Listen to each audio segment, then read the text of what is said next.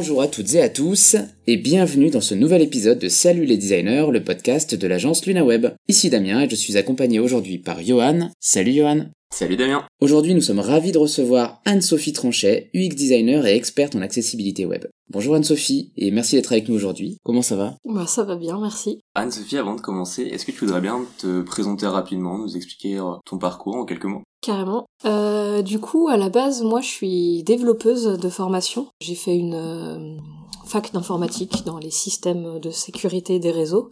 Et après, euh, j'ai travaillé très vite en tant que dev dans une boîte qui faisait du livre numérique.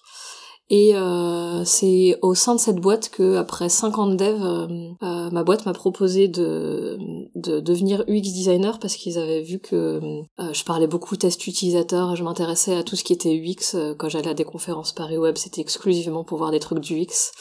Euh, donc voilà, je me suis un peu reconvertie euh, au sein d'une entreprise. Je suis encore restée trois ans euh, dans cette boîte et après j'ai décidé de passer UX à mon compte. Et c'est depuis ce moment-là que j'ai encore un petit peu bifurqué du coup parce que le fait d'être à mon compte, ça me permet de explorer un peu mieux certains sujets comme l'accessibilité ou, euh, le contenu. Ok. Tu es aussi, en parallèle, euh, ou en complément en tout cas, experte en accessibilité web. Pourquoi est-ce que tu as eu envie de pousser cette expertise et euh, quel est ton champ d'intervention sur ce sujet dans, tes missions actuelles? En fait, l'accessibilité, je suis tombée dedans quand j'étais petite. Euh, enfin, c'est l'expression que je dis pour reprendre euh, Obélix, mais quand j'étais étudiante, euh, je participais beaucoup à un projet open source qui s'appelle DotClear. C'est un équivalent WordPress français qui vivote encore un petit peu aujourd'hui, mais à l'époque on était une quinzaine de personnes à travailler dessus. Moi j'étais étudiante, je découvrais vraiment tout du monde du web et comment ça fonctionnait un projet. Et l'accessibilité c'était vraiment euh, by design, tout ce qu'on faisait était accessible.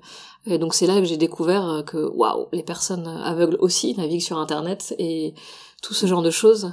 Et ça m'a vraiment euh, intéressée. Et puis après, quand j'ai commencé à travailler dans le monde professionnel, et eh ben toute cette euh, manière de faire que j'avais découvert, euh, je l'ai totalement perdu parce que dans le monde professionnel où j'évoluais, en tout cas, c'était pas des c'était pas des contraintes euh, qu'on se posait. Mm. Et donc c'est pour ça que à mon compte, c'est quelque chose que j'avais envie de retrouver parce que j'avais un peu perdu de vue en 7-8 ans.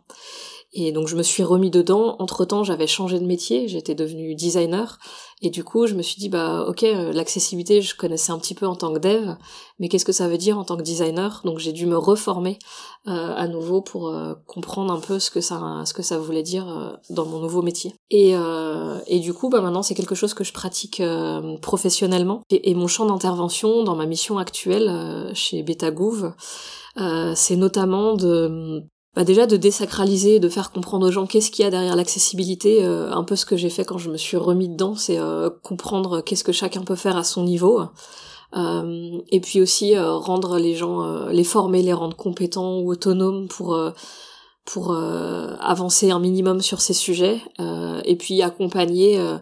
L'accessibilité, c'est un sujet assez vaste et on peut on peut dégainer la totale avec un auditeur G2A, mais c'est pas la première chose à faire. Généralement, il y a plein de petites choses à faire euh, en amont, et du coup, c'est un peu accompagné sur, euh, bah, t'es à ce stade-là de ton projet, euh, qu'est-ce qui est intéressant à mettre en place? Est-ce que c'est des tests automatiques? Est-ce que c'est des tests à faire par l'équipe Enfin voilà, identifier un peu les premières étapes, les first steps et un, un plan d'action pour inclure l'accessibilité dans le, le process. Ok. Et du coup, euh, la question que je me pose, c'est quand t'es arrivé chez Beta Group, c'était déjà un sujet qui, qui existait, l'accessibilité, ou c'est toi qui as apporté ça? On m'a demandé de l'apporter, c'était vraiment le cadre de ma première mission chez Betagouv. Euh, du coup, c'était assez peu abordé avant, euh, ou alors de manière très ponctuelle. En fait, c'était abordé si des gens étaient compétents et volontaires en la matière. Et un des très gros problèmes d'accessibilité, c'est l'énorme manque de formation. Donc euh, j'ai pas de chiffres, mais euh, euh, la majorité des gens n'avaient jamais entendu parler d'accessibilité, donc n'en faisaient pas. Mais oui, dans une communauté de 300 personnes, il y en a quand même trois ou quatre qui, qui sont intéressés par, par la chose. Après, chez Betagouv, c'était encore peu abordé il y a trois ans quand je suis arrivée, mais dans l'État, c'est comme des sujets qui sont abordés, ne serait-ce que parce que ça fait dix ans que tous les services publics devraient être accessibles.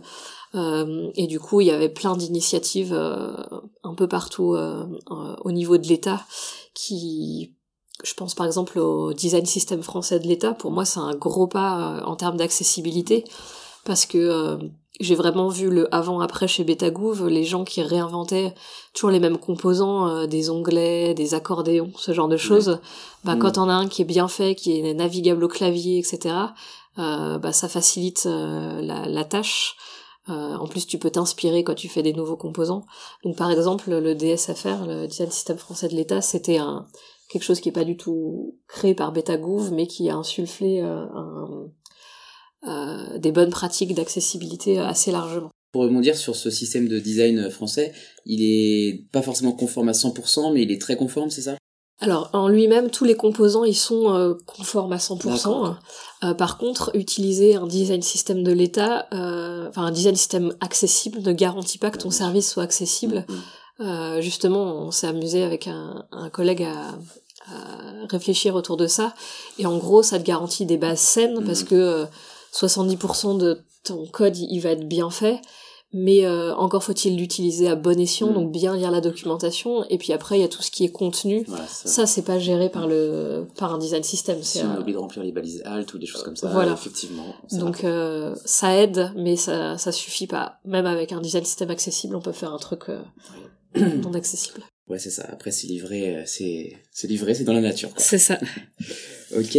Alors, on a eu l'occasion d'en parler un petit peu avant cet épisode, mais euh, j'aimerais bien qu'on y revienne. Euh, tu t'intéresses à la notion d'accessibilité par le contenu. Est-ce que tu veux bien un petit peu nous expliquer ce que c'est? Eh ben, du coup, c'est vrai que le aimant bien écrire, euh, quand j'ai commencé à entendre parler du X-writing, c'est un sujet qui m'a intéressé et je me demandais euh, en fait, l'UX writing, il y a des personnes qui sont euh, qui font ou content designer, il y a des personnes qui font exclusivement du contenu, euh, et c'est un périmètre assez large finalement qui traite plein de problématiques. Et moi, je me demandais en tant que designer, j'avais l'impression que c'était assez proche de mon périmètre, et en tant que designer intéressé par l'accessibilité. encore plus et en fait je me retrouve beaucoup dans la problématique de euh, donner la bonne information au bon moment, ça c'est un des piliers de l'UX Writing, et euh, donner l'information de manière euh, compréhensible. Et ça aussi c'est un truc du coup qui, qui relie vachement le domaine du UX design et d'accessibilité, parce que d'autant plus dans les produits sur lesquels je travaille dans le service public, ça passe beaucoup par euh, les mots, parfois par du jargon, par expliquer des textes légaux, mm. euh, les rendre accessibles à, quelqu'un qui est pas forcément familier avec toutes ces notions légales, mais qui a besoin de comprendre ce qu'il faut faire. Euh, donc pour moi, c'était vraiment dans la continuité de, ce que j'aimais bien faire. Ouais, tu parlais notamment du, X-Writing. c'est une notion que tu as un peu explorée. Est-ce que tu fais des ponts avec cette accessibilité de contenu? Ouais, bah, y a, je fais pas mal de ponts sur. Euh, je me suis aussi beaucoup intéressée à, tout ce qui est facile à lire et à comprendre. Mm. Euh, en fait, il y a le, c'est hyper intéressant. Il y a le Falc, ça va vraiment être une méthode euh, pour rédiger des contenus, mais c'est vraiment orienté pour un public spécifique mm. qui a par exemple des troubles cognitifs mais entre ces contenus hyper euh, hyper faciles à lire à comprendre avec vraiment seulement une phrase par paragraphe des icônes euh, pour aider à comprendre c'est pas quelque chose qu'on va mettre sur un site mhm. des fois t'as envie de mettre deux phrases dans un paragraphe parce que t'es un peu mhm. euh, mais en fait il y a vraiment un spectre entre écrire un pavé de texte un mur de texte illisible et le falc qui est vraiment spécifique et entre les deux il y a plein de bonnes pratiques euh, en fait, écrire pour le web, c'est très différent de écrire de manière euh, littéraire, euh, comme on mm. a pu apprendre à l'école. et du coup, je, ouais, je trouve ça hyper intéressant et, et très complémentaire, en tout cas sur les produits où je suis. Enfin, ça va vraiment pour moi dans mon dans le cadre de ma mission. Je précise pour les personnes qui nous écoutent donc que FALC c'est bien l'acronyme de facile à lire et à comprendre des fois que ça ne soit pas clair. Exact. On a cru comprendre qu'il y avait un autre sujet qui t'intéressait, c'était probablement l'éco-conception. On a vu que dernièrement tu avais partagé tes recherches sur euh, l'éco-design, euh, que tu avais euh, co-organisé la journée de l'éco-conception l'an passé à Paris. Euh, Est-ce que tu, ce sujet, t'arrives à, à le mettre en application euh, là où tu travailles aujourd'hui? Alors euh, chez dans l'incubateur de BetaGouv, euh, en fait on le l'éco-conception, elle est un peu prise en compte par défaut dans le sens, en tout cas dans le sens design, parce que on va avancer doucement sur un sujet. Quand je dis doucement, c'est pas, on prend notre temps, mais c'est plus on, on met les, on, fait beaucoup d'itérations, on met euh, en ligne des trucs euh, un peu nuls au début et on itère, on voit ce qui marche et euh, on n'est pas du tout dans l'optique de faire un gros mastodonte avec plein de fonctionnalités inutiles. On fait vraiment, on réfléchit avant de mettre en place une nouvelle fonctionnalité. Et du coup ça c'est vraiment le truc de, c'est tout le pan design de l'éco-conception, c'est faire seulement ce qui est utile. L'autre chose qu'on retrouve aussi chez Beta, c'est L'objectif de l'incubateur de BetaGouv, c'est de faire des services euh, qui, qui soient utiles à, à, la société, que ce soit des, des particuliers ou des professionnels. Et ça aussi, c'est un élément fort de l'éco-conception, c'est que un service qui sert à rien ou qui est euh, nocif à la planète, il peut pas être éco-conçu. Et donc là, il y a du coup, il y a cette idée. Après, dans la partie euh, plus tech, développement, performance de l'éco-conception, ça, euh, honnêtement, ça dépend des équipes. Il y en a qui, qui sont sensibilisées à ces questions-là et qui vont aller plus loin, notamment les équipes qui sont euh, dans le, au ministère de la Transition écologique. Mm. Euh, et puis pour d'autres, c'est c'est pas forcément dans le périmètre principal. encore une fois aussi, peut-être par manque de formation ou d'autres. C'est difficile d'être sur tous les sujets. Ce qui est sûr aussi, c'est que votre démarche de conception chez Pétagouv, vu ton profil, euh, elle semble intégrer de la, de la recherche utilisateur. Est-ce que tu veux bien nous expliquer bah, comment vous procédez dans votre cas à vous, histoire de comparer aussi avec ce que d'autres peuvent faire, euh, qui opère cette recherche, notamment les méthodes que vous utilisez? En fait, euh, la recherche utilisateur, ça va dépendre de, de chaque équipe. il y a des équipes, je travaille dans une équipe où il y a une personne dédiée qui fait de la recherche et du coup, c'est génial. Euh, moi, c'est un truc un peu que je découvre parce que j'ai souvent travaillé en UX designer solo. Et là, il y a quelqu'un qui fait la recherche pour moi et qui me donne un livrable. C'est trop bien. J'ai juste à faire mes maquettes euh, avec les résultats. Euh, et dans d'autres équipes, c'est moi qui vais faire la recherche en plus de faire les maquettes, mm. etc. Donc ça dépend beaucoup. Par contre, il y a vraiment une culture de la recherche dans le sens où les produits qui sont incubés chez Beta, avant de commencer la moindre ligne de code, ça commence par euh, euh, de l'investigation, donc c'est le terme pour dire euh, il y a des gens qui vont faire des interviews, essayer mm. de comprendre la problématique et comprendre ok là il y a un truc qui a mm. l'air qui va pas et comment est-ce qu'un outil numérique pourrait le résoudre et du coup c'est vraiment c'est des méthodes du UX design et du UX research. Alors moi en tant que du coup professionnel de l'UX, des fois je trouve que ça manque de euh, de protocole. C'est pas toujours assez carré par rapport à, à ce que je voudrais faire parce que c'est les, les, gens qui vont le faire sont pas nécessairement euh, euh researchers de, de métier. Ah Mais en tout cas, il y a vraiment la volonté de euh, d'être proche des utilisateurs et, et de pas faire des choses pour rien, de répondre à un vrai besoin, quoi. Effectivement, quand c'est un, un tiers, en gros, qui fait la recherche, quel profil il a C'est plutôt des UX designers également en, tout début de projet, euh, le tiers qui fait la recherche, c'est euh, un agent public ou une agent publique qui a identifié le problème. Donc c'est quelqu'un dont le, c'est même pas dont l'UX c'est pas le métier, mais c'est quelqu'un dont le web n'est pas le métier.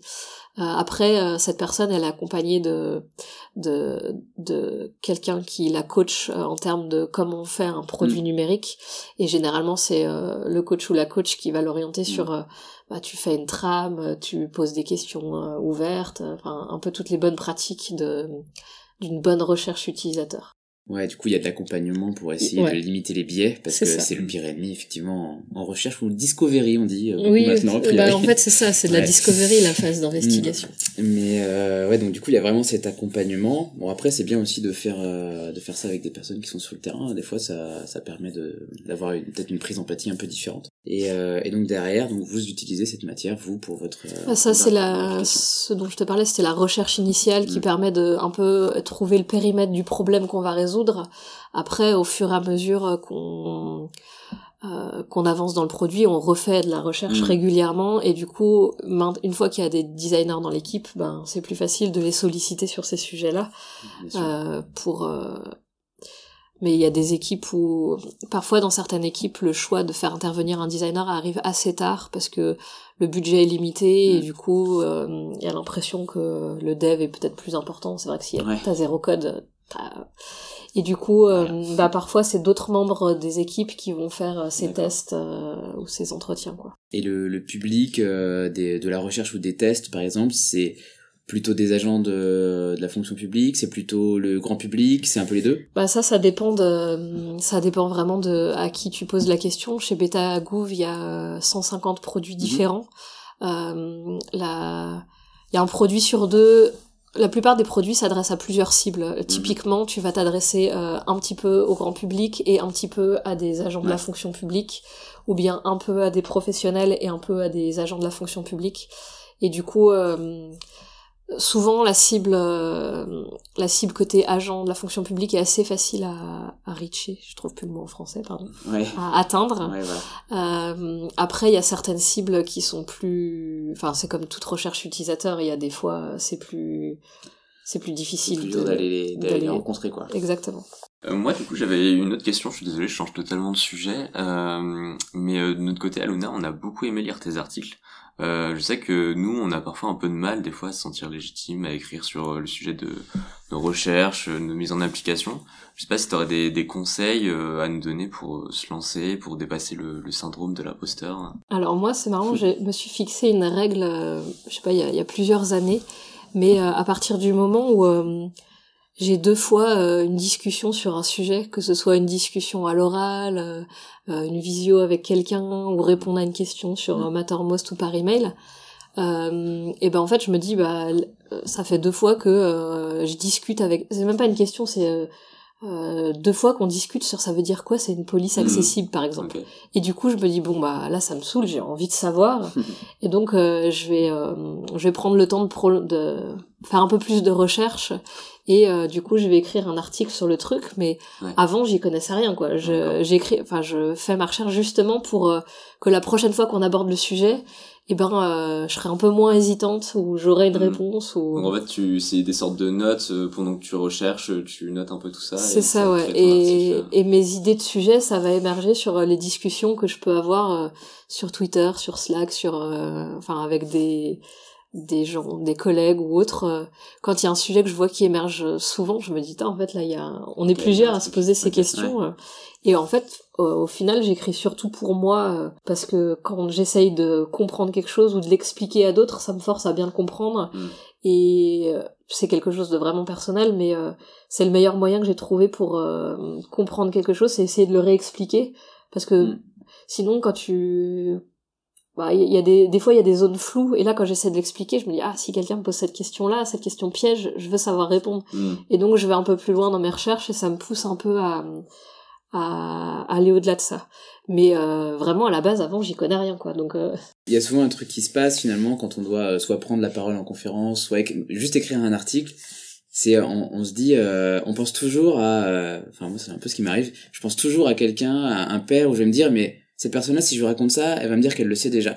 Et en fait, toi, finalement, avec ce que tu fais, j'ai l'impression que tu penses plutôt à, euh, mais en fait, euh, il y a aussi tout un pan de personnes qui vont pas savoir et qui vont être contentes de savoir. Ouais, c'est bah, en fait, c'est souvent, je trouve, quand on veut apprendre un truc, euh, tu vas merger plusieurs sources mm. parce que tu vas retrouver une réponse à un endroit et une autre réponse à un autre endroit et du coup, c'est ça qui m'intéresse, c'est de de rallier les les ponts entre plusieurs ressources et du coup ça fait un nouveau contenu qui est euh, original enfin euh, nouveau entre guillemets et qui apporte des nouvelles réponses mm. à des solutions même si effectivement les les trois quatre ressources que j'ai utilisées c'est des gens experts mais qui ont abordé euh, sur un prisme bien particulier parce que bah on a on a tous une manière de voir les choses et donc voilà, finalement, moi, mes articles, je les vois aussi comme ça, ça, mm. ça répond juste à certaines questions, et je suis sûre qu'il y a d'autres personnes qui les utilisent pour aller encore plus loin sur d'autres réponses et mm. euh, compléter. Euh, il y a vraiment cette idée de aussi de collaboration. Euh, en fait, je crois que j'aime bien aussi écrire des articles parce que je me suis tout mon parcours, été autodidacte. Je disais mm. au début, je suis devenue X designer limite du jour au lendemain. salut, ça te dit de changer de. et du coup, j'ai bouffé des articles et des bouquins euh, pour euh, comprendre, apprendre des choses. Et c'est un peu la manière de rendre l'appareil de... Mm. Euh, ben, à partir du moment où je passe une journée à essayer de comprendre un truc, et à, à, agréger des ressources, ça peut servir à d'autres, et donc je mets tous les liens et ce que j'en ai retiré, et voilà quoi. Bah, ouais, c'est, marrant la façon dont tu en parles, c'est un peu ta, ta marque de fabrique, je trouve, euh, bah, là maintenant, mais aussi en conférence et sur les articles, c'est euh, le syndrome de l'imposteur, il est complètement explosé parce que euh, tu fais preuve d'énormément d'humilité, je trouve, quand tu, tu parles d'un sujet ou d'un autre, c'est t'es prête à dire euh, bon, je vais pas creuser le truc en entier, ça je sais pas, etc. Et mais par contre, euh, ça je le sais, ça je vous le partage. En tout cas, c'est mon avis. Et euh, j'ai l'impression, en, tout cas en te regardant, que c'est presque ce qui pourrait inspirer des gens qui, qui, ont envie de partager des trucs et qui osent pas. C'est finalement avec un peu d'humilité, on peut tout dire. Quoi. Bah oui, parce que en fait, au, ouais, au début, on sait rien et en apprenant, on, sait des choses. Mais il y a plein de gens qui sont encore au stade mm. de euh, on sait rien parce qu'ils ont jamais, euh, on a on peut pas être sur tous les sujets mm. et du coup euh, on peut en écrivant juste un article sur trois trucs qu'on a appris, on peut apprendre des choses à d'autres. Il y a une série d'articles que j'adore. Euh, ah, j'ai oublié le hashtag, mais c'est euh, 100 Days of Accessibility ou un truc comme ça. Et euh, c'est des gens qui qui se disent bah je vais me lancer dans le sujet d'accessibilité mm. et tous les jours ils écrivent un article euh, hyper court des fois c'est trois lignes sur un sujet que qu'ils ont appris sur l'accessibilité alors c'est surtout côté dev que je l'ai vu ça mm. va être mettre comment faire un lien qui s'ouvre dans un nouvel onglet accessible, des trucs hyper spécifiques, mais en fait, bah, rien que toi, t'as pas fait les recherches et tu lis cet article et t'as mm. appris un truc et je trouve ça hyper intéressant. Et tu te rends compte qu'au bout de 100 jours, les gens qui ont fait cet exercice, ils se sont vraiment formés, ils ont appris plein de choses mm. et en plus, ils l'ont partagé parce qu'ils ont pris le temps de, mm de l'écrire et c'est une démarche que je trouve hyper cool euh. bah ouais je trouve que c'est une bonne idée. Enfin, tout de suite moi dans ma tête je fais le pont avec euh, des, des référentiels comme le RGWA ou le RGESN pour l'éco-conception et ça donnerait presque envie une fois par jour, une fois par euh, semaine, éventuellement ça dépend du rythme qu'on va se donner, c'est tu prends un critère, tu les prends dans l'ordre et en gros euh, t'essayes d'écrire un peu là-dessus des trucs que t'as découvert. En fait chaque critère peut être un, un sujet à développer potentiellement. C'est ça, et du coup ça va intéresser tous les gens qui sont pas experts en accessibilité, qui qui connaissent pas tous les critères par cœur, mais d'un coup il euh, y en a un qui va devenir plus clair et ça va peut-être... Mm pousser à creuser. Ouais, c'est clair. Et d'ailleurs, ces critères, c'est la répétition, en fait. C'est le fait de les aborder tout le temps, tout le temps, qui fait que finalement, on finit par pas les connaître par cœur, mais on finit par les connaître, quoi. Avant de finir cet épisode, euh, on va passer à la question traditionnelle, la question toujours un peu euh, complexe pour tout le monde. Moi, je sais pas si j'aimerais trop qu'on me la pose finalement. C'est euh, qui peut te permettre de sortir du cadre d'ailleurs, si tu veux. C'est euh, dans, dans ton univers, en, tout ce qui tourne autour de toi. Est-ce qu'il y a quelque chose qui personnellement ou professionnellement t'a un peu bluffé dernièrement ou t'as t'as un peu ouvert les yeux? Cette question est horrible, effectivement. euh, mais du coup, j'ai, j'ai pensé à un, un, livre que j'ai lu en fin d'année. Euh, c'est un livre de les maisons d'édition Book Apart, des mm. petits ah livres euh, qui sont malheureusement plus traduits maintenant. Euh, au début, mm. ils étaient pas mal traduits en français. Et du coup, euh, il y avait une offre sur les frais de port, j'en ai commandé plein. Et j'en ai pris un qui s'appelle SEO for Everyone, donc mm. le SEO pour tout le monde. Et je l'ai pris parce que j'y connais rien en SEO, qu'à chaque fois que je veux essayer de comprendre comment ça marche, j'ai l'impression de me faire entuber par des charlatans. et je trouve ça horrible et j'ai l'impression que c'est toujours euh, du gros bullshit et que je vais vendre mon âme au diable, etc. Et du coup, euh, ce livre-là, il avait l'air d'être euh, un peu en dehors, et en fait, il répondait totalement à ce que je recherchais. Il m'a permis de, de comprendre que le SEO, c'est pour des gens à la base, mm. même si euh, tous les articles sur le SEO, ils sont écrits pour pour Google, mais en vrai, c'est pour des gens et qu'il y a une recherche sur, enfin un parcours sur deux qui commence par une recherche utilisateur. Et donc dans ce bouquin, j'ai bien aimé que il y a plein de conseils concrets euh, pour les UX, euh, pour les researchers, aussi pour les devs, mhm. mais j'ai moins lu cette partie-là, j'avoue. mais il y a plein de trucs sur comment l'intégrer dans sa méthode de travail, que la, la recherche Google, en fait, ça fait partie de, de du parcours et que bah, c'est bien beau de moi j'aime bien faire les trucs bien éco-conçus accessibles et bah tout mais si mon site il est hyper bien fait mais qu'on peut pas le découvrir c'est un peu c'est un peu ballot. Donc j'ai ça m'a un peu, euh, je vais pas dire réconcilié, faut pas pousser non plus, mais en tout cas, j'ai compris qu'on pouvait euh, aborder le SEO d'une manière éthique, on va dire, et euh, ça, ça m'a bluffé parce que je pensais pas que c'était possible. On peut avoir parfois l'impression que le SEO et accessibilité peuvent être antinomiques des fois parce que je pense notamment euh, tu sais en pied de page souvent euh, aux listes de liens de landing page etc euh, genre machin truc réel c'est c'est ça que je cherchais aussi c'était des arguments en fait le, le seul lien que j'ai avec le SEO c'est des gens qui essayent de m'entuber genre non on peut pas faire ça je sais que c'est plus accessible mais pour le SEO Et, et tout le livre, il martèle, le SEO, c'est pas pour les moteurs, c'est pour les gens. Mm. Et donc, euh, si tu... Enfin, ça allait bien, en tout cas, ça prêchait ma paroisse, donc euh, il m'a plu. T'as des leviers de discussion en fait avec ces personnes-là, parce qu'en fait Ouais. c'est un peu comme tout dans la vie, si tu comprends pas les personnes avec qui t'as des euh, différents ou je sais pas quoi, bah la discussion elle sert un peu à rien, donc euh, c'est plutôt malin d'être C'est ça, il faut connaître ses ennemis. Ouais. et du coup, je me dis, oh, c'est pas tant que ça des ennemis, en oui, fait. voilà, ça, peut, euh, souvent après tu te dis, oh ça va en fait. ok, et ben merci pour cette découverte. Ouais, super. Bah, merci beaucoup, euh, Anne-Sophie, pour le, le temps que tu nous as consacré. On est vraiment très heureux de t'avoir eu avec nous aujourd'hui. Euh, C'était l'occasion certains sujets que nous avons aimé découvrir euh, en conférence, mais aussi sur ton blog. Euh, on te souhaite une bonne journée et j'espère qu'on se reverra très vite. Eh ben, merci à vous pour euh, ce temps aussi. Merci Anne-Sophie.